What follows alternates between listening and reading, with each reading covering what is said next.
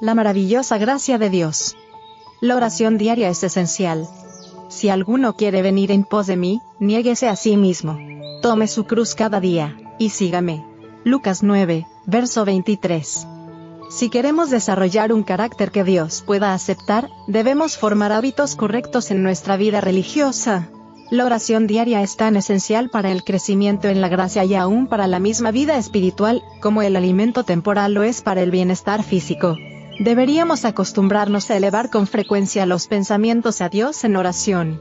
Si la mente se desvía, debemos hacerla volver. Por el esfuerzo perseverante, el hábito lo hará fácil al final. No hay seguridad separándonos un solo momento de Cristo. Podemos contar con su presencia para ayudarnos a cada paso, pero solo si observamos las condiciones que Él mismo ha dictado. La religión debe convertirse en la gran tarea de la vida. Todas las demás cosas deberían subordinarse a esta. Todas nuestras facultades mentales, físicas y espirituales deben ser empleadas en la lucha cristiana. Debemos mirar a Cristo para recibir fuerza y gracia, y ganaremos la victoria tan ciertamente como que Jesús murió por nosotros. Mensajes para los jóvenes. Páginas 112 y 113. Queridos jóvenes, no descuidéis, al empezar el día, el orar fervientemente a Jesús para que os imparta la fuerza y la gracia para resistir las tentaciones del enemigo en cualquier forma que se presenten, y si oráis fervientemente, con fe y contrición de alma, el Señor oirá vuestra oración. Pero debéis velar lo mismo que orar.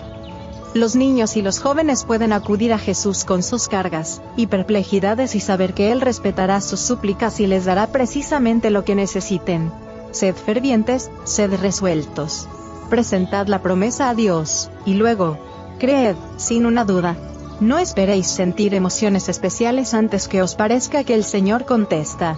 No indiquéis ningún modo particular en que el Señor deba obrar por vosotros antes de creer que recibiréis las cosas que le pedís, sino confiad en su palabra y dejad todo el asunto en manos del Señor, con la plena fe de que vuestra oración será honrada, y recibiréis la respuesta en el momento exacto, y en la forma precisa en que vuestro Padre Celestial crea que es para bien vuestro. Luego poned en práctica vuestras oraciones. Andad humildemente, y seguid avanzando. Ibid páginas 120 y 121.